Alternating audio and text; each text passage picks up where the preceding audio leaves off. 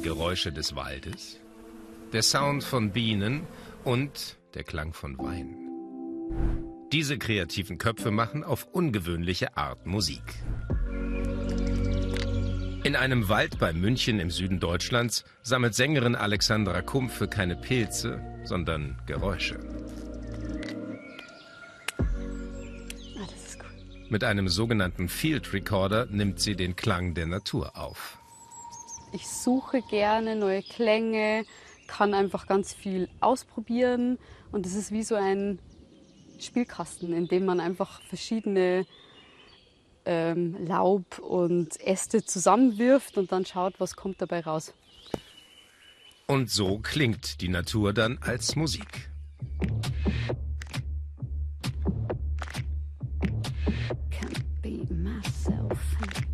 Für ihr Projekt Her Tree verzichtet Alexandra Kumpfe komplett auf herkömmliche Instrumente. 2021 veröffentlichte sie ihr erstes Album.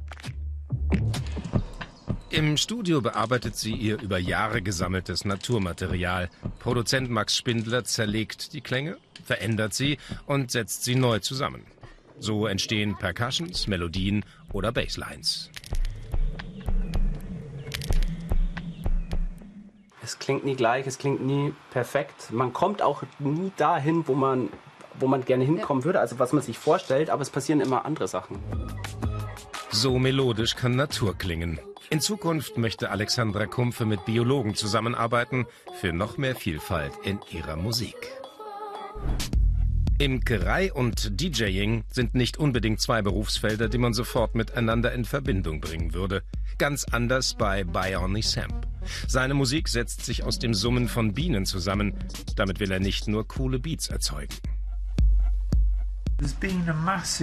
In den vergangenen Jahren gab es ein massives Insektensterben und ich wollte dazu Position beziehen, mit meinen Auftritten und meiner Musik. Eigentlich hat Biony Sam Kunst und Design studiert. Schon während des Studiums startete er mit seiner experimentellen Musik, die er Insectec nennt. Mit einer speziellen Software isoliert er die unterschiedlichen Frequenzen der Bienen.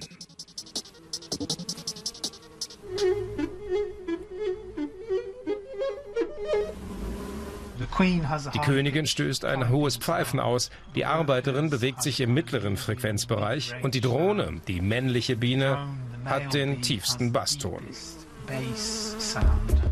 Vom Londoner Park geht es ins heimische Studio. Die Bienensounds werden von Biony Samp analysiert und mittels diverser Synthesizer zu einem Track arrangiert. Der Brite hat mit seinen Klanginstallationen die ganze Welt bereist, unter anderem das Kunstfestival Ars Electronica im österreichischen Linz oder die Medienkunstbiennale im polnischen Breslau. Seine Sounds kommen besonders bei jungen Menschen gut an und schärfen gleichzeitig das Bewusstsein für das Bienensterben. Diese Musik ist aus diesem Wein entstanden. In einem Tonstudio im französischen Lyon versuchen die Musik- und Weinexpertin Caroline Bourgeat und der Komponist Marco Busetta dem Wein einen Klang zu entlocken. Dafür wurde ein eigener Algorithmus geschaffen.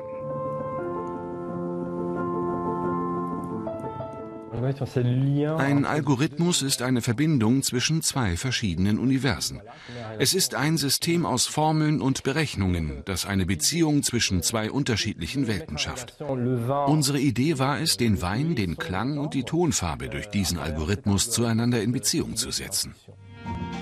Der Algorithmus wird mit Daten gefüttert, wie mit der Hanglage des Weinbergs, seiner Höhe, dem Steigungsgrad der Rebsorte und der Farbe des Weins. Im Dorf Marchand in der Region Beaujolais, eine Stunde von Lyon entfernt, liegt das Gut des Winzers Cyril Alonso. Er will wissen, wie sein Wein klingt. Ich glaube, er wird ein wenig nach dem Element Wasser klingen. Etwas fein, jazzig. Nach etwas, das Freude bereitet. Im Tonstudio in Lyon wird der Wein des Winzers vertont. Trotz der Datensammlung, am Schluss braucht es einen Menschen, der eine Musik daraus komponiert. Nach gut vier Wochen ist die Musik fertig. Rund 5000 Euro kostet eine Vertonung.